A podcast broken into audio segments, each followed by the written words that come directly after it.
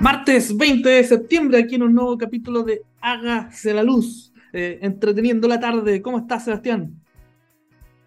Muy bien, aquí Danilo, pasando el 18 ya, recuperándose después de los días feriados. Sí, todo, firme, pero aquí estamos siempre al pie del cañón en, Hágase la Luz. Oye, Seba, cuéntanos un poco de qué va a tratar el, capítulo de hoy día. Mira, el capítulo de hoy día va a estar bien entretenido. Ya hemos hablado los últimos capítulos harto de transición, ¿no es cierto? Y hemos hablado de distintos temas, ¿no es cierto? Distribución, hidrógeno verde, almacenamiento, flexibilidad, desarrollo solar, desarrollo eólico, ¿no es cierto? Distintas cosas que están pasando en nuestro sistema, reforma en la distribución bien intensa, ¿no es cierto? Respuesta a la demanda, tema de Naisen que hablamos el otro día, ¿no es cierto? Y este es un mundo, ¿no es cierto?, de situaciones que están cambiando de forma constante en nuestro entorno y que de alguna forma hay que entender y estructurar cómo abordarla, porque es un desafío tan grande que si no nos preparamos, no nos planificamos, y no nos ordenamos, no vamos a ver cómo abordarlo, ¿cierto? Y en ese sentido, distintos entes, ¿no es cierto?, gubernamentales, algunos agentes privados están desarrollando lo que se denomina las hojas de ruta, ¿no es cierto? El coordinador también hace poco lanzó una hoja de ruta, que lo que viene un poco es a ordenar, ¿no es cierto? A ordenar las distintas iniciativas, a ordenar los distintos desafíos que tenemos en el corto plazo y a poner en el medio y largo plazo, ¿no es cierto? Porque esta es una carrera, es una maratón, como tenemos que decir, que hay que empezar a correr, que ya estamos corriendo y que no podemos parar, ¿no es cierto? Pero sin embargo, si no sabemos la ruta, es como cuando nos vamos de rally, ¿no es cierto? Nos vamos al Dakar, si no tenemos nuestra ruta, si no tenemos, ¿no es cierto?, nuestra guía, nos vamos a perder al medio del desierto. Eh, y por lo tanto, hoy día, ¿no es cierto?, vamos a hablar con una gente, ¿no es cierto?, con, con Enel, con, particularmente con su gerente de regulación, con Hernán Valenzuela, que nos va a estar contando este trabajo que he llevado desarrollando desde el principio de año, ¿no es cierto?, no solamente aquí en la región, no solamente en Chile, sino que en toda la región, ¿no es cierto?, respecto a una hoja de ruta para la transición energética. ¿Qué tiene ese objetivo, no es cierto? Ordenar los distintos desafíos, ponerlos en contexto, priorizarlos y de alguna forma saber y, y, entender de distintas visiones qué debemos hacer, ¿no es cierto? no tan solo como Chile, sino que a nivel regional y a nivel mundial. Así que los invitamos, ¿no es cierto?, a todos nuestros queridos radioescuchas que se unan a nuestra conversa, ¿no es cierto?, que podamos, ¿no es cierto?, discutir respecto a estos temas que son súper relevantes, que los llevemos de repente, ¿no es cierto?, a las 11 de la casa y empezar a conversar, oye, ¿qué está pasando? Y cuando estemos, ¿no es cierto?, comiendo nuestra marraqueta, ¿no es cierto?, poniendo nervioso, saber, oye, mira, ¿qué estamos hablando? Hablemos de energía. ¿Es importante? Es súper importante, ¿no es cierto?, porque es uno de los aspectos fundamentales para este problema, ¿no es cierto?, gigante que es el cambio climático que estamos viendo actualmente en nuestra sociedad. Así que eso, entretenida conversa. Sí, hay Harta, hoja de ruta, el coordinador, como tú lo dijiste, algunas gremiales, empresas privadas, el Ministerio de Energía, y todas obviamente nos van a servir porque el desafío es enorme. Pero para hablar de este enorme desafío, primero vámonos con una canción que en particular a mí me encanta mucho. Los invitamos a esta pausa musical con Interpol de Hendrik Maneuver, así que eh, a disfrutar esta dosis como de rock medio alternativo, pero bueno, al final. Buenísimo, buenísimo. Así que un par de minutos y volvemos con Hernán Valenzuela, gerente de regulación de Enel Chile. Nos vemos. Bueno, escuchamos Interpol, es una canción que a mí en particular me gusta mucho y ojalá la hayan disfrutado. Ya estamos aquí con nuestro invitado, don Hernán Valenzuela. ¿Cómo está, Hernán?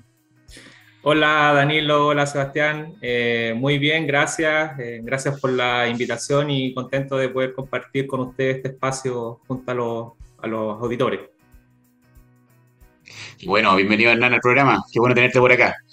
Oye, un poquito para contarle a nuestros radioescuchas, ¿quién es, quién es Hernán Valenzuela? ¿No es cierto? Hernán Valenzuela es ingeniero civil electricista de la Universidad Técnica Federico Santa María y además es máster en regulación económica de la Universidad de Alfogaña. Eh, trabajó en el Departamento de Transferencia Económica del CEDEXIN, donde fue compañero mío. También luego fue parte, del Departamento Eléctrico de la Comisión Nacional de Energía, donde fue compañero de Danilo. Y desde el año 2018, ¿cierto? Es parte de Energía Generación, donde actualmente es el gerente de regulación de la firma. Así que después de este tremendo currículum, bienvenido Hernán, esperamos que sea una entretenida conversación y que podamos aquí conocer todos los rimbombantes, ¿no es cierto?, del sector eléctrico y de las actualidades que están ocurriendo tanto con Enel como con el sistema en general. Muy bien, eso esperamos. Estar a la altura. no, aquí, es una conversación entre, entre, entre amigos, colegas, trabajamos juntos los tres, así que eh, hay hartas cositas que vamos a poder sacar aquí en esta, conversación, pero sobre todo de lo que dice Sebastián, un poco entender estos procesos que estamos viviendo en el, en el sector, algunos bastante complicados, parecen y, parecen simples, pero no lo son, entonces queremos conversar un poco de eh, cómo lo está viendo, cómo lo estás viendo tú, Hernán, y cómo lo está viendo en él también, eh, que prácticamente es la, principal o una de las principales empresas de generación eh, hoy día en el país, pero de larga historia en, nuestro sector nacional. Así que partamos con esta conversación. Y, el puntapié, hoy nos faltó, Sebastián, un dato importante que, que, que el hombre acá acérrimo hincha de la Universidad. Eso, eso iba a decir, faltó eso, una cosa más importante, ¿ah? que soy hincha acérrimo del romántico viajero, así que... Eh... Del tablón. Problemado, de, está problemado. De los de verdad, así que aquí un, un, homenaje, no lo estamos pasando bien, no lo están pasando bien, perdón, pero ya volverán a, Dejémoslo ahí, sigamos con nuestra entrevista. mejor sigamos la entrevista. Sigamos adelante con la entrevista mejor. Oye, eh, vamos con esta, esta, este proceso, esta llamada transición energética eh, que estamos, yo no sabemos, o sea, si partimos, quizás no sabemos cuándo, en qué eh, etapa de esta transición estamos, eh, pero sí tenemos algunas cositas claras que es lo que queremos desentrañar un poco en esta hora que vamos a conversar. Eh, hace poco en él eh, hizo un estudio que lo realizaron en conjunto con Energy y MRC, donde detallaron los principales puntos y acciones para esta hoja de ruta transición energética en nuestro país. y ahí también es importante mencionar que no solamente lo está haciendo en Chile, sino que lo está haciendo en otros países de la región, o sea, un, un esfuerzo latinoamericano, se podría decir. Em, acá en Chile eh, se han hecho ejercicios parecidos. El ministerio hizo una hoja de ruta, entiendo que Acera también hizo una hoja de ruta, entonces hay ejercicios gubernamentales, gremiales y privados. Eh, eh, en el que realiza en él y presentó hace escasas semanas. ¿Cuáles son quizás los principales puntos que tenemos que tener a la vista? y cuál es también el ingrediente distinto de esta hoja de ruta presentada por él. Sí, bien Danilo. A ver, déjame comentar un par de puntos previos quizás eh, para, para, complementar, digamos, lo que estamos haciendo en esta iniciativa eh, de transición, de hoja de ruta de transición energética en Chile. ¿ya? Eh, partir diciendo que algo que yo creo que a estas alturas ya es común para todos, diciendo que la lucha contra el cambio climático seguramente es el principal desafío que tenemos como humanidad. ¿ya? Entonces, el desafío es tremendo y por lo tanto ahí hay múltiples acciones que se están llevando a cabo en esa, en esa línea. Nosotros como Grupo Enel, eh, a fines del año pasado, noviembre del año pasado, eh, se hizo un anuncio al mercado, me refiero como, como, grupo, como grupo Enel en el mundo, ¿ya? donde se adelantó el compromiso de carbono y neutralidad en una década. Eh, entonces estamos, eso implica eh, abandonar completamente el carbón al año 2027 y eh, abandonar también eh, el gas al año 2040.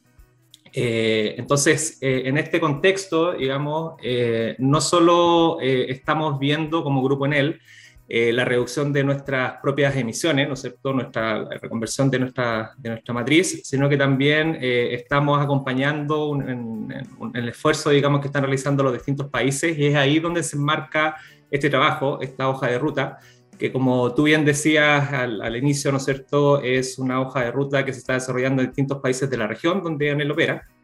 Eh, y obviamente que esto se, ve a nivel país porque tiene lógicas distintas, institucionales, eh, de matriz, ¿no es cierto? Es muy distinto discutir, por ejemplo, eh, el, el, rol del gas en Perú que en Chile o en Argentina, por ejemplo. Por lo tanto, ahí sí, obviamente que, lo que se hace acá en este proyecto, que si bien es regional, eh, se ve una hoja de ruta a nivel país. Eh, probablemente eh, pueden haber algunas sinergias de las que podemos comentar después, pero principalmente estamos centrados en definir los escenarios de descarbonización a nivel Chile, ¿no es cierto?, de aquí al año 2050. Recuerden que tenemos una ley marco de cambio climático que establece la carbono neutralidad a más tardar el año 2050.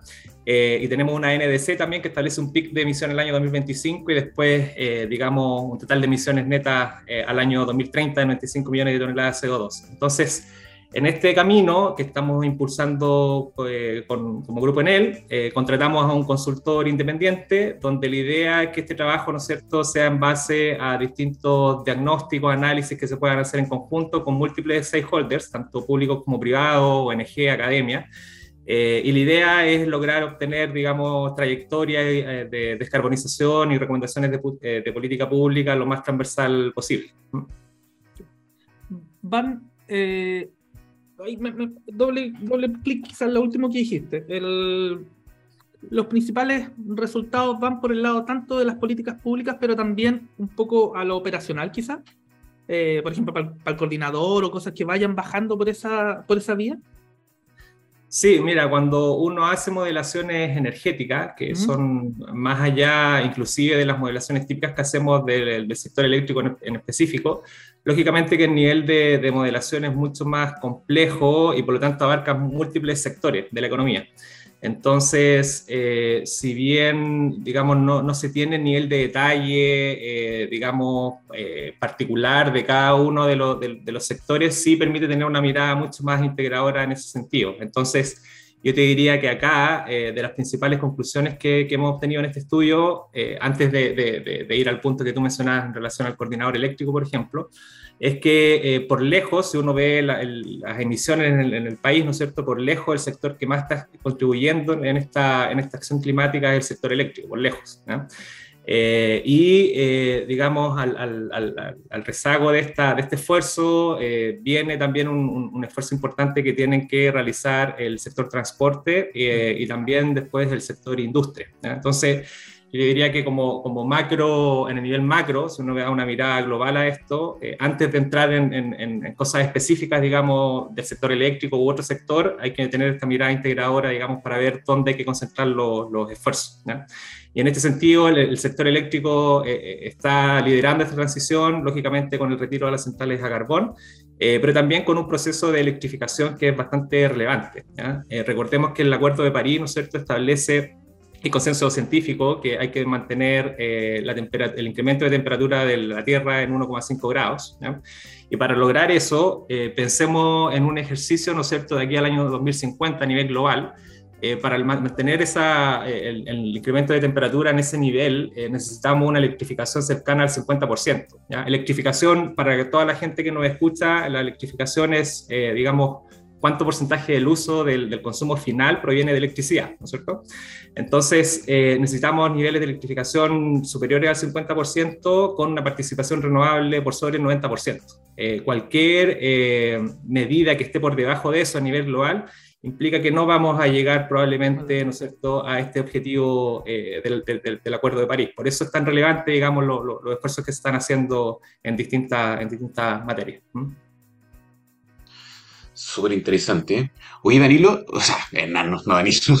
Oye, Hernán, oye, en relación ahí con los resultados que están obteniendo de la hoja de ruta, eh, ¿Cómo ves de, alguna manera las condiciones para implementar esta estrategia o esta hoja de ruta en los próximos años? Porque eh, estamos hablando de esfuerzos bastante significativos, ¿no es cierto? Tanto del sector público, del sector privado, ¿no es cierto? Para habilitar los, grandes cambios. Aquí son cambios, no son pequeños cambios, ¿no es cierto? Son cambios bastante estructurales desde el punto de vista de lo que tenemos que hacer o del desafío que debemos enfrentar en los próximos años.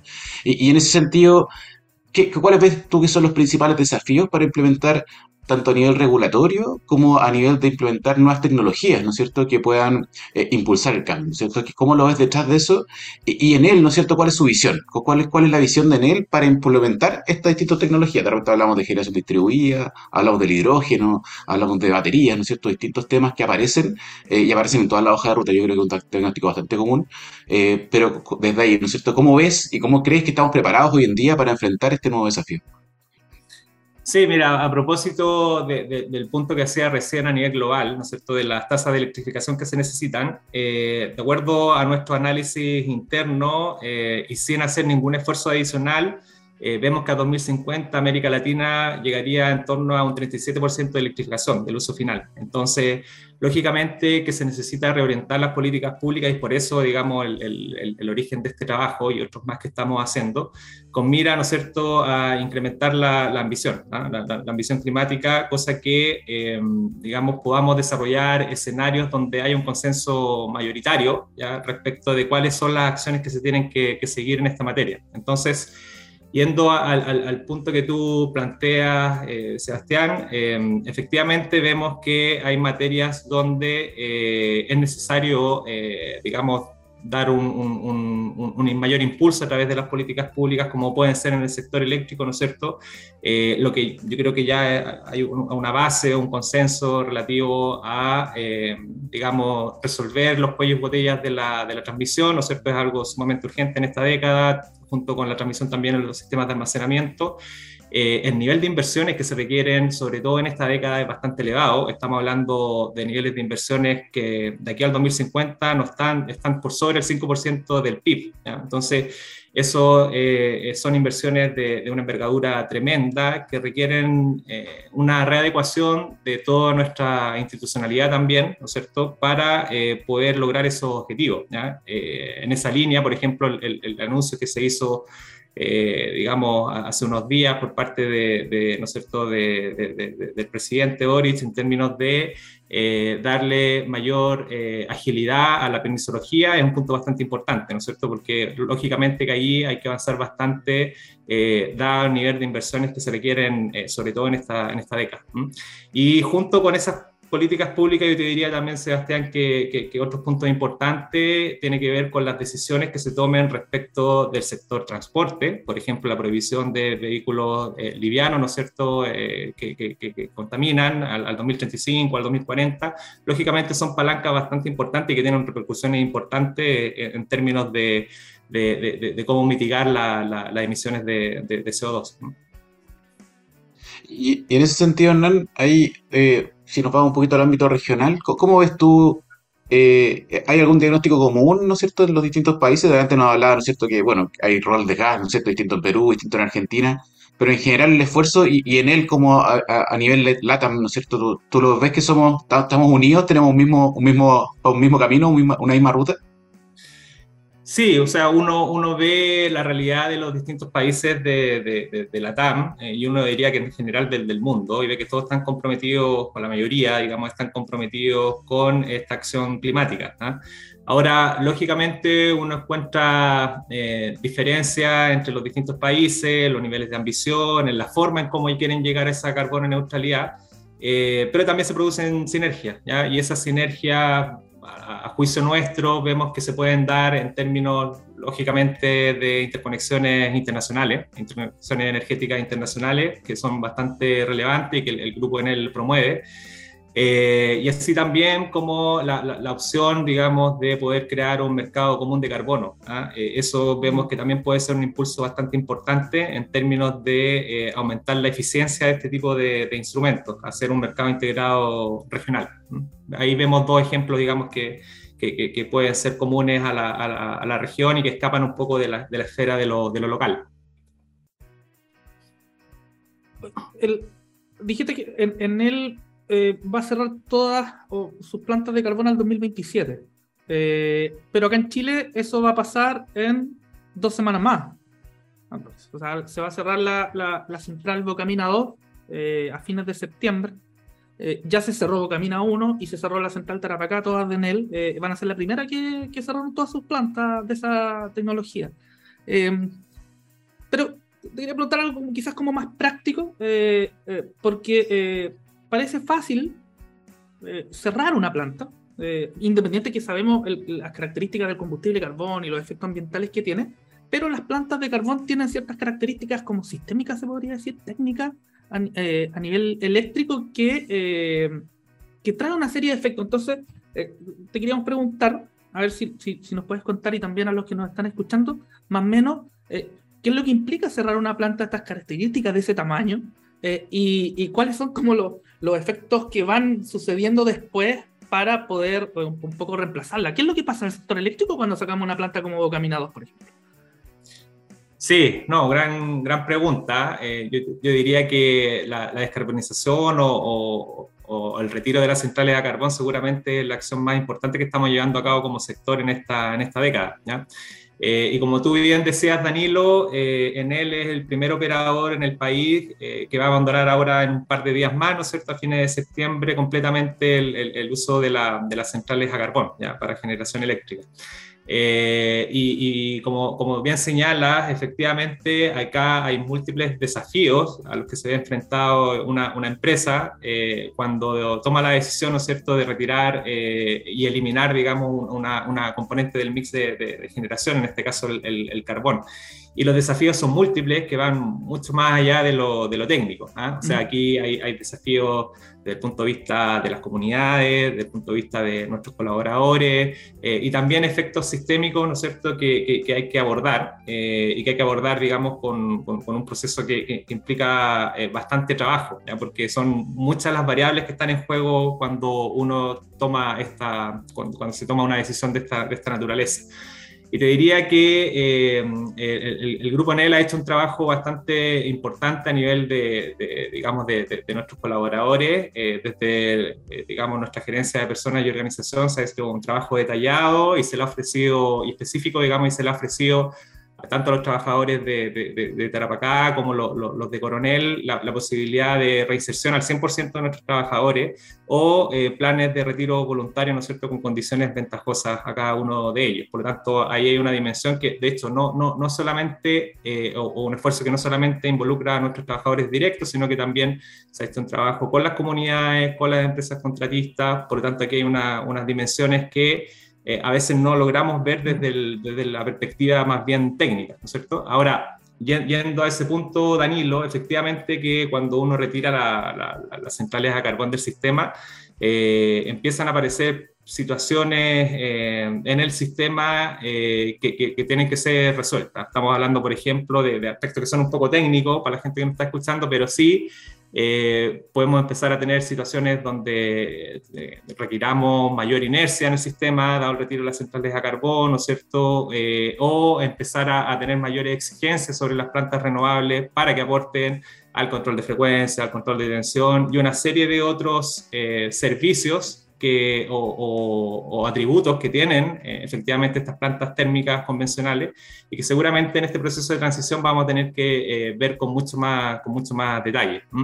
Eh, aquí el reemplazo no es solamente el de energía por energía, o sea, esto es algo mucho más amplio y por lo tanto, en ese proceso de, retiro del carbón eh, hay que ser muy cuidadoso, ¿no es cierto?, de eh, cómo suplir adecuadamente todos los atributos que tiene hoy día una planta térmica convencional. Y tú lo dijiste al, al final de la primera pregunta, eh, que, conversamos, que, que, la hoja de ruta que realizó en él tenía hartos aspectos dentro del marco regulatorio. Y aquí, como tú dices, no es energía por energía, hay atributos técnicos que tienen estas plantas convencionales, se podrían decir que es necesario ahora eh, abastecerlos de otra forma.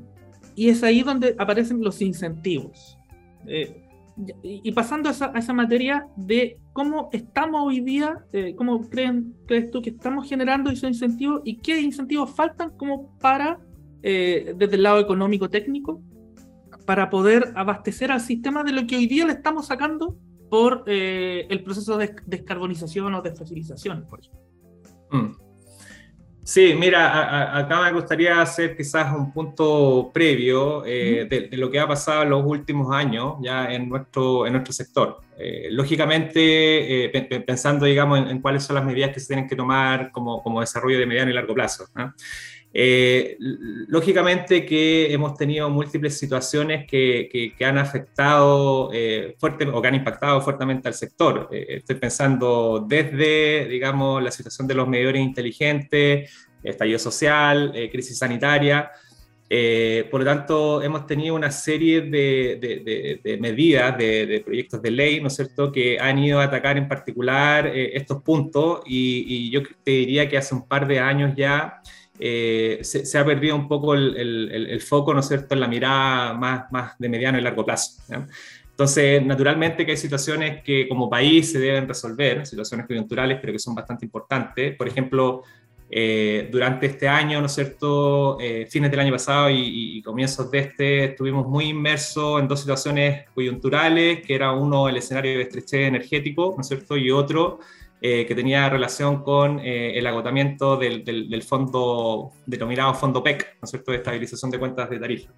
Entonces, eh, ambas situaciones ya han sido eh, abordadas por, por, las autoridades, ¿no es cierto?, en conjunto con, con, la industria.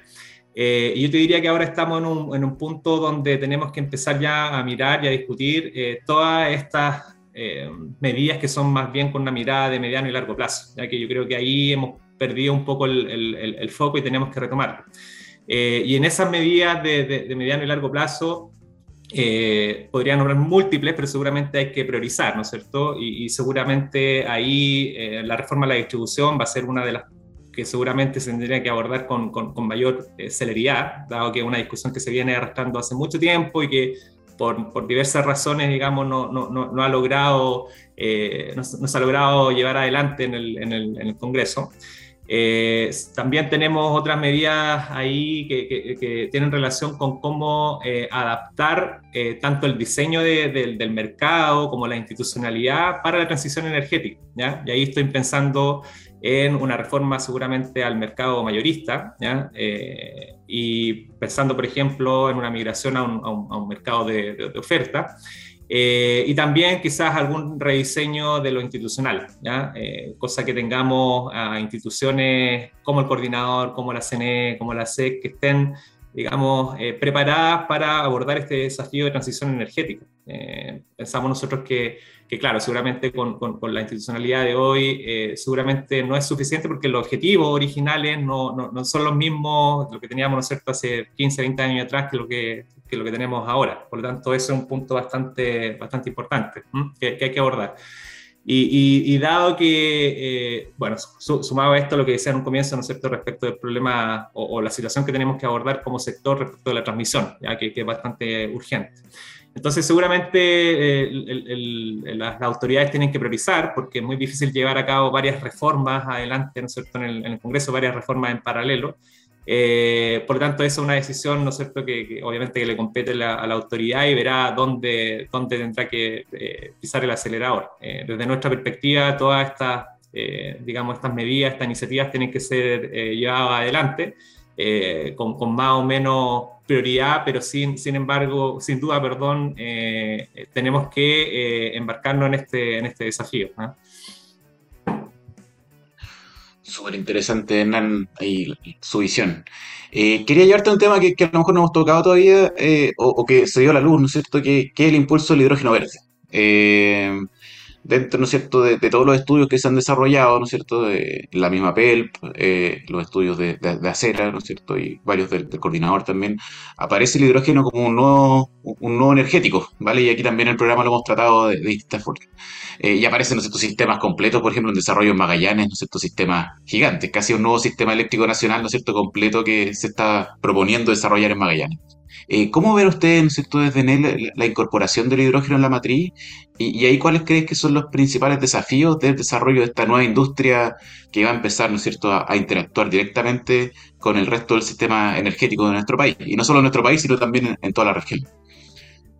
Sí, bueno, eh, una, muy buena pregunta ahí, Sebastián. Eh, a, propósito de cuál es la, cuál es la mirada complementaria, ¿no es cierto?, o, mirada común que podemos tener con, el, con la autoridad en este caso, eh, yo te diría que el hidrógeno verde es una de ellas, ¿ya? O sea, entendemos nosotros que la, electromovilidad y el hidrógeno verde son dos de los principales drivers de la, de la electrificación, eh, y, claro, nosotros vemos con muy buenas perspectivas de mediano y largo plazo el desarrollo de la industria del hidrógeno verde para el país. ¿ya?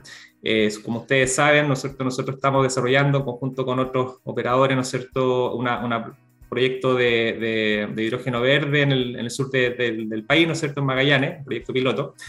Eh, y porque queremos testear, ¿no es cierto?, efectivamente, o, demostrar que, que, estos proyectos pueden producir a, escala, a escala industrial. Y, y, yo te diría, Sebastián, que respecto del, hidrógeno verde, eh, uno de los principales desafíos de esta industria eh, corresponde a, un poco a lo que estaba diciendo antes, en cómo poder escalar, ¿no es cierto?, esta iniciativa, estos proyectos pilotos, cómo crear ese ecosistema que permita el, desarrollo de esta tecnología.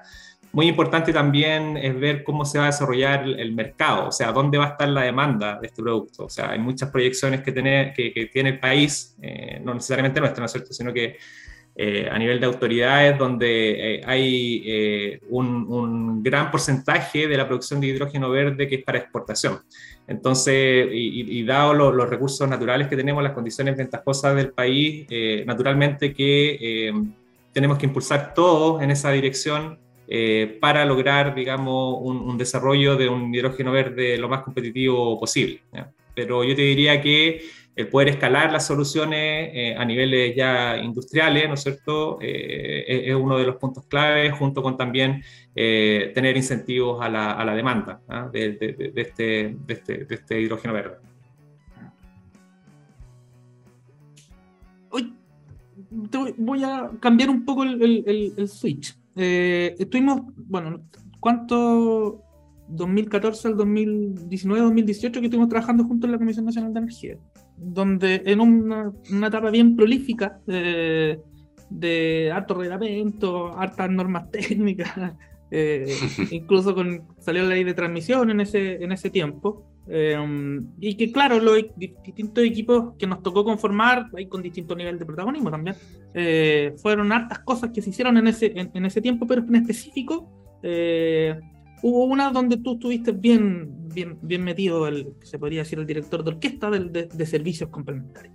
Eh, una metodología que cambió, que ha ido tomando harto protagonismo ahora, porque, eh, no sé si te acordáis de este gráfico que nos mostraron en, en, una em, clase en Inglaterra, de que cómo iba a mutar los costos del sistema entre energía y cómo iba a crecer servicios complementarios en ese... En ese dos partes quizá. Una, eh, este, ¿cómo, es el, eh, ¿cómo es el diseño de eh, o una modificación tan relevante como la que se hizo en ese momento desde el punto de vista en ese, en ese tiempo del regulador? Y, y, también si es que he seguido monitoreando eso y, y tienes alguna opinión de lo que está pasando hoy día en la materia. O sea, ¿cómo se crea o, cómo se, se, hace una modificación tan importante de un mercado existente pensando que hay varias más que hacer hoy día. Sí, sí, no, es un buen punto y yo te diría que un poco la paradoja de esto es que eh, en su momento cuando, cuando estábamos trabajando, ¿no es cierto?, en el proyecto de ley de, transmisión, yo te diría que eh, el, tema de la transmisión propiamente tal era el que tenía el mayor foco junto con la creación del coordinador eléctrico independiente. Entonces, el servicio complementario siempre era como un tema secundario y terciario, si, si se quiere llamarlo así, que no consideraba el, interés de, muchos de los actores, porque naturalmente acá, eh, digamos, se estaba discutiendo también otros aspectos estructurales del, sistema. Eh, pero claro, o sea, esto 2015, 2016, recuerdo que, empezamos a trabajar en, conceptualizar el, diseño de este mercado de servicios complementarios. Y, y, claro, o sea, aquí se puso un elemento bien disruptivo, diría yo, en el sector, que, fue eh, digamos, cómo, eh, cómo poder encajar este, estos servicios complementarios, ¿no es cierto?, que está empezado con una lógica de mercado en, un diseño eh, de, de, costos declarados para, para, el mercado de energía. Entonces, tener esta mixtura seguramente fue, fue, fue, algo, como te decía, disruptivo, no, no exento de, complicaciones a la hora de la, de la implementación. Eh, pero yo te diría que eh, fue, fue, fue un, un, un, lindo desafío, tuvimos múltiples eh, sesiones, ¿no es cierto?, con expertos internacionales también, para ver cómo, cómo podíamos implementar esto. Como tú decías, siempre se vislumbró, ¿no es cierto?, que en un futuro el, el, el, mercado de la energía iba a tender a, a, disminuir en términos de, de magnitud, principalmente dado, ¿no es cierto?, por la erupción de, la, de las energías renovables y estos servicios auxiliares o servicios complementarios, ¿no es cierto?, iban a, a tener un, un, rol más preponderante en, en, la, las matrices de los distintos países. Eh, yo te diría que, que, en, ese, en ese diseño, eh, no, no, como te decía, no estuvo exento de complicaciones, y yo te diría que a la luz de, lo, de los resultados y la evolución que ha tenido este año, porque recordemos que empezó a aplicarse el 2020, eh, nosotros encontramos, Danilo, no, no, sé si te recuerdas, encontrábamos que eh, partir del 2020 era como muy lejano, porque lo estábamos discutiendo 2016, 2017, y claro, después cuando uno ve la serie de cosas que había que eh, desarrollar, ¿no es cierto? O sea, el reglamento, la norma técnica, resoluciones, decisiones del coordinador, etcétera. Entonces, efectivamente, ese tiempo parece que no, no, no fue tan largo, digo corto. Pero yo te diría que a la hora de la implementación, eh, efectivamente hay algunos aspectos de diseño que se deben corregir. Pasaron una serie de situaciones posteriores al 2020. Eh, yo te diría que eh, por, una, por un lado, digamos, los clientes plantearon un punto diciendo que, oye, se está incrementando mucho este, este mercado, los costos también. también hubieron decisiones entre el, el regulador, ¿no es cierto?, la CNE y el coordinador, que miraban con un poco, digamos, de, de, ojo crítico eh, el, el, desarrollo de este mercado. Por lo tanto, se hicieron una serie de intervenciones que a la fecha de hoy, yo te diría que mercado de servicios complementarios probablemente tal, hay poco, ¿ah? porque la, mayor parte de la, proporción de, o la provisión de los servicios complementarios se hacen a través de una de instrucción directa. Y claro, o sea, eh, si, si, bien eh, en, el origen o la, o las pretensiones, los objetivos que se pueden plantear son muy nobles, uno ve a la luz de, los resultados lo que ha pasado a partir de estas intervenciones posterior a la, a la, a la, implementación en el año 2020 y no ve, digamos, una baja en los costos del sistema por pasar, digamos, de un, de un mercado con subasta a eh, un, un, un, diseño más bien pensado en prestación directa. Entonces, eh, yo diría que acá lo que, lo, lo, que uno debiese pensar en realidad, eh, a propósito de lo que comentaba eh, anteriormente, es en hacer un diseño más robusto del, del, mercado mayorista. ¿ya? Y esto involucra no solamente servicios complementarios, sino que también seguramente el mercado de energía y quizás hasta el mismo mercado de suficiencia.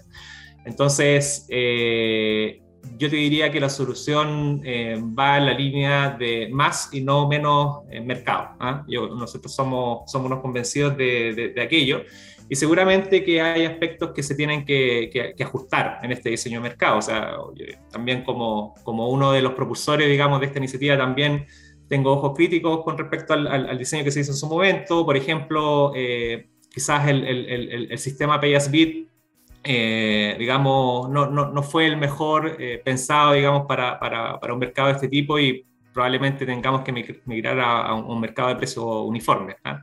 Como esa cosa, ese, ese, aspecto, como otros, otras situaciones más, seguramente se podrán corregir. Eh, pero, insisto, de nuevo, o sea, aquí no hay, no hay, que tener una mirada particular de, de, de, un mercado, sino que hay que tener una visión un poquito más amplia de todo y, hay que pensar eh, en cómo eh, tenemos reglas claras de diseño de mercado que capture los beneficios de las distintas tecnologías, ¿no es cierto? Y que permite, permita habilitar la transición energética.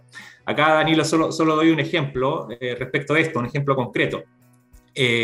los sistemas de almacenamiento, en la operación de los diseños de almacenamiento, es muy compleja en un mercado con costos declarados, es sumamente compleja. De hecho, no sé si hay algún país del mundo que opere bajo esa lógica.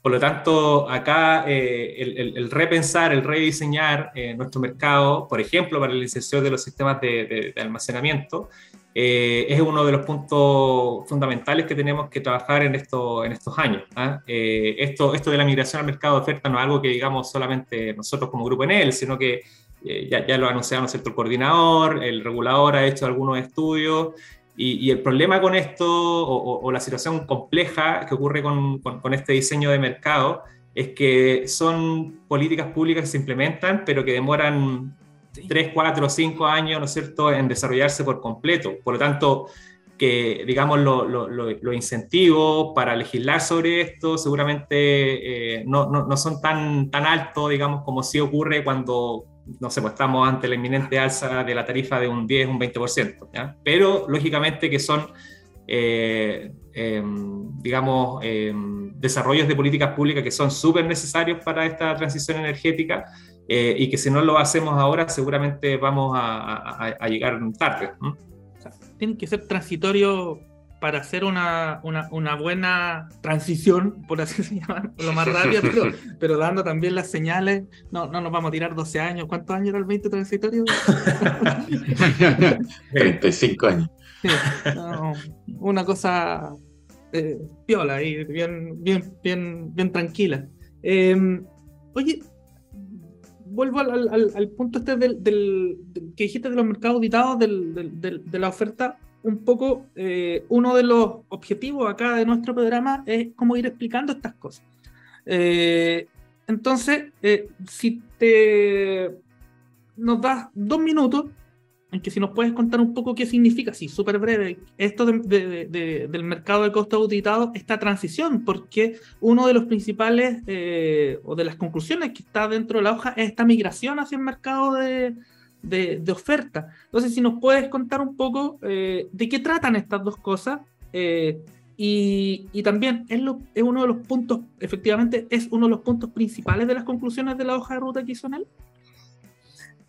Sí, mira, a ver, para tratar de, de, hacer una breve síntesis, ¿no es cierto?, de, de esto que hablamos de, mercado en base a costos declarados versus mercado de, oferta. Para, para, hacerlo en simple, ¿no es cierto?, y, ojalá de la manera más didáctica posible, acá eh, en el sistema eléctrico, ¿no es cierto?, hay un ente operador, que es el coordinador del Sistema Eléctrico Nacional, que, ¿no es cierto?, opera el, sistema eléctrico en base a un principio que es de operación a mínimo costo. ¿ya? Por lo tanto, para esa operación, lo que hace, ¿no es cierto?, es que todas las empresas, del, empresas de generación del sistema eléctrico declaran cuántos son sus costos variables de producción al coordinador y el coordinador va despachando, ¿no es cierto?, eh, las centrales, las va haciendo operar en función de orden de costos crecientes, ¿ya? Eh, para, operar, digamos, a, a mínimo costo. Eh, ¿Qué es lo que ocurre con, esa, con ese modelo eh, que digamos que no está en muchos lugares del mundo? Chile y dos o tres países más. Eh, lo que ocurre con ese modelo es que el coordinador requiere de un nivel de modelación bastante detallado y que en la medida que se van integrando nuevas tecnologías se hace cada vez más complejo. Eh, en el cambio, en un modelo de, de, oferta, digamos, son los mismos agentes del mercado los que, eh, digamos, a través de algunas subastas o licitaciones, ¿no es cierto?, ponen a disposición sus su, recursos ofertando niveles de precio y cantidad, por ejemplo. Por lo tanto, hay una operación mucho más descentralizada desde ese punto de, vista.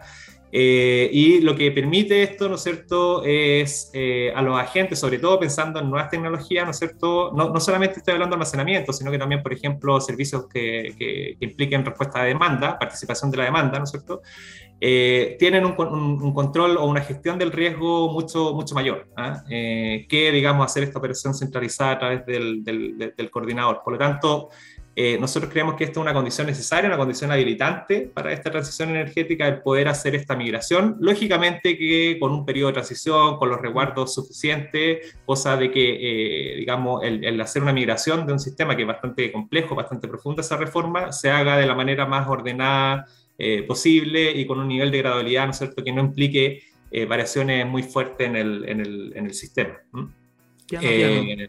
sí, sí, sí, sí, así es. Y, respecto, Danilo, del último punto, eh, respecto a si esta es una de las principales conclusiones de la hoja de ruta, eh, a ver, la, hoja de ruta, las principales conclusiones vienen dadas por el consultor, nosotros consultor independiente que planteamos, que de hecho no necesariamente está alineado con eh, nuestras propias definiciones, porque la idea de este trabajo obviamente que era que efectivamente fuese lo más inclusivo posible, ya, contrastando ahí las distintas visiones, pero en particular del mercado de oferta, yo te diría que el, el, al menos en la, en, la, en la, conclusión final del, del consultor, eh, se nos indica que hoy día, claro, no, no, está dentro de las prioridades o no estaba dentro de las prioridades hace al menos de bastante del cambio de gabinete, ¿no es cierto? Eh, dentro de las prioridades del sector eh, y probablemente había otras reformas donde sí había, digamos, un mayor piso para, para impulsarlo, como por ejemplo la reforma de la distribución. Eh, como decía antes, yo, yo o nosotros, como, como, como, en él, digamos, creemos que es necesario hacer esta, esta discusión, tiene que ser una discusión profunda, pausada, que nos permita hacer esta transición, porque, digamos, eh, probablemente nos puede jugar en contra en no, en no tener estas discusiones ahora y hacerla en, cuatro años más, porque como decíamos antes, son, son reformas que toman bastante tiempo en implementarse. Sí. Oye, Danilo, y, y ahí en ese sentido, eh, volvamos a, los mercados. Eh, ¿Qué otros tipos de mercados tú crees que se deberían desarrollar acá en Chile? o sea, hablamos ¿cierto? De, de, energía, hablamos de alguna reforma a los servicios complementarios, eh, pero hay otros atributos distintos que, en las conversas, ¿no cierto?, con otros entrevistados han aparecido acá en, la, en la, mesa de Hágase la Luz. Eh, la flexibilidad, ¿no cierto?, la inercia. Eh, desde ese punto de vista, ¿cuál, ¿cuál crees tu opinión, ¿no es cierto?, respecto a cómo deberíamos abordar esos desafíos que a lo mejor uno los piensa de repente que son en 10 años más, pero hay desafíos que ya estamos viendo que en el corto plazo tenemos que empezar a cumplir. Sí, aquí yo creo que lo, clave eh, y que se ha repetido bastante en, los programas anteriores que he escuchado, ¿no es cierto?, eh, eh, de, Hágase la Luz, es la, colaboración público-privada, pero la colaboración público-privada real, digamos. ¿ah? Mm. No, no solamente el sentarnos a discutir en una mesa, plantear algo y después cada uno se va, ¿no es cierto?, a, su lado y, y después eso queda en nada. Eh, ¿Y por qué digo esto? Porque yo creo que el proceso de descarbonización tiene que ser abordado de una manera, eh, de, una manera eh, global, coordinada por parte de la, de la, autoridad, pero viendo los distintos hitos que se tienen que cumplir en el país, pensando en que si el objetivo es, por ejemplo, el retiro de las centrales a carbón en, en cierto horizonte, es ver cuáles son las condiciones ¿no es cierto? que se requieren para eh, hacer esa, esa, descolonización de manera que eh, el sistema opere de manera eficiente y también que no emita más, ojo, porque mm. pueden haber algunas soluciones que nos lleven, digamos, a un sinsentido de eh, emitir más que cuando teníamos la, la planta de carbón. Entonces, dentro de esta estructura que yo digo que tiene que ir mirando o monitoreando de manera permanente eh, el, proceso de retiro de las centrales a carbón, lógicamente que aparecen una serie de, desafíos que hay que abordar, entre ellos la flexibilidad del sistema, o sea, los niveles de, penetración de renovable que se vienen en los próximos años, eh, eh, una, una, gestión importante que hay que hacer del sistema en términos de rampa, por ejemplo, que, es una discusión que lamentablemente, eh, digamos, perdió fuerza eh, durante la administración anterior, ¿no es cierto?, que se partió con una ley de flexibilidad y finalmente terminó haciendo eh, cambios o reformas al, mercado de la suficiencia, un cambio reglamentario que todavía está ahí en Contraloría. Entonces, yo creía que, que, eso es uno de los puntos importantes, lo de inercia, seguramente que, que es algo fundamental también, y, un punto relevante a propósito, ¿no es cierto?, de, cómo las tecnologías renovables pueden ir aportando estos servicios de red. Ya, eh, ya, se, se, ha acuñado este concepto, ¿no es cierto?, de grid forming, eh, que seguramente se va a empezar a hablar cada vez más y más, ¿no es cierto?, eh, porque en un sistema limpio, renovable, se requieren también, ¿no es cierto?, este tipo de, de, de, servicio eh, anexo, digamos, al, a, la, energía propiamente tal. Oye, antes de, quería agradecer lo, didáctico que fuiste con, con, la explicación de mercado de, de ofertas versus auditados, se nos olvidó poner el currículum, que nada fue profesor ahí en, en, la Santa María también, eh, donde los alumnos nos invitaron a participar del, de su campeonato de, de baby fútbol y los profesores se lo ganamos dos años seguidos. Así que saludos para los alumnos. Eh, sí, viejito y todo le, le ganamos a los. Le ganamos. Bicampeones, pero. Oye, mañoso, mañoso. Claro. Ya un, casi picando los 45 minutos de conversación, te contamos que este, el tiempo volaba en, este, en este humilde cuchitril energético y, y te queremos invitar a, a, esta sección, a este clásico de, de Hágase la Luz, que es Hacer la Luz, este minuto de confianza donde tú nos puedes decir, no sé, pues dar énfasis a algo que ya conversábamos, quizá algo que quedó fuera del, de, la conversación. Eh, un saludo a los magios, no sé, ahí usted disponga de su minuto, de su minuto como, como quiera. Así que, eh, Hernán, confianza, de confianza. tuyo. Bien, eh, Danilo y Seba, mira, yo te diría que dentro de los mensajes principales que me gustaría abordar en este minuto, tiene relación con algo que, que comentaba durante la entrevista, que es retomar un poco la senda de las discusiones de las políticas de mediano y largo plazo. Eh, seguramente en estos últimos años nos hemos visto enfrentados a los desafíos que ya todos sabemos, ¿no es cierto? O sea, eh, hoy día tenemos, ¿no es cierto?, los resultados de, una discusión constitucional eh, que, está ahí fresca y que seguramente está moviendo y va a seguir moviendo distintos aspectos, ¿no es cierto?, en el, en el país. Pero lo importante acá es que, digamos, tenemos una, una, hoja de ruta o, un, un objetivo de carbono neutralidad que está por ley, que es bastante claro, y donde tenemos que ponernos a trabajar eh, en, cómo habilitar esa transición energética, es decir, cuáles son los cambios, las reformas que hay que hacer, las medidas de política pública que hay que tomar eh, para enfrentar esos, desafíos y probablemente tenemos que concentrarlo en esta década. Entonces, tampoco es que tenemos mucho tiempo, ¿no es cierto?, para... Eh, digamos, hacer un exceso de, o tener un exceso de diagnóstico sobre el sistema, y tenemos que tomar medidas concretas eh, en, esta, en esta década sobre la transmisión, eh, resolver, ¿no es cierto?, los niveles de vertimiento que hay hoy día. Eh, necesitamos también medidas concretas y, ya, digamos, de manera inmediata, urgente sobre el storage.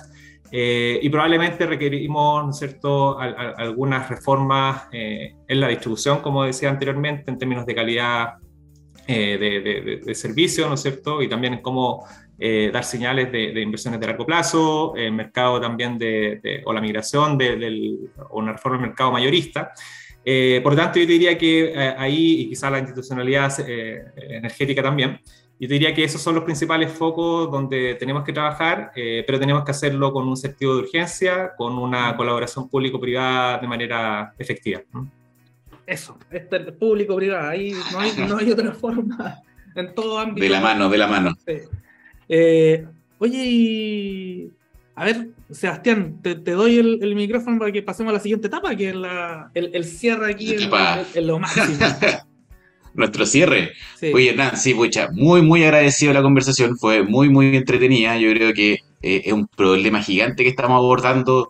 Yo creo que lo hemos tratado en todos los capítulos. Yo creo que se va a seguir abordando porque tenemos que darle duro, ¿no es cierto? Hay que hacer esto que dice eh, Danilo respecto a la colaboración público-privada. Pero bueno, hay que cerrar el programa y te queremos invitar, ¿no es cierto?, a tomar los controles de la radio, los controles de TX Plus y programar ahí tu canción, una, una canción, ¿no es cierto?, para animar la tarde, porque aquí se viene, se viene, se viene duro. Así que adelante, Hernán. Bueno, eh, a todos los, los escucha, bueno, los que me conocen saben que soy un gran fanático de los Red Hot Chili Peppers, así que vamos a, poner un tema de esta banda californiana, eh, Can't Stop. ¿ah? Vamos con ese tema, un temazo ¿ah? de este grupo que me encanta. Buenísimo. Muchísimas gracias por tanto por uno, uno por conocer la visión de Nel, pero también la visión personal de los desafíos que tenemos y, y también gracias por cerrar acá el programa con Can't Stop de los Red Hot Chili Peppers. Así que eh, un gusto haberte tenido con nosotros. Eh, ahí, ojalá que no, ya se, estamos repitiendo el plato con algunos, así que esperamos que en algún momento vuelva a estar con nosotros y eh, muchas gracias nuevamente por, por esta hora que nos regalaste de tu tiempo. Muchas gracias Danilo y Sebastián y gracias también a los Radio Escuchas. Quizás en un próximo programa podemos contar algunas anécdotas que se nos quedaron ahí del, del Harta. Eh, eso. un especial, un especial de anécdotas. un abrazo a todos eh, los que nos están escuchando y nos vemos el próximo martes otra vez acá en Hágase la Luz por TX Plus. Eh, nos vamos con los Red así que gracias a todos. Nos vemos. Chao. Chao. Chao.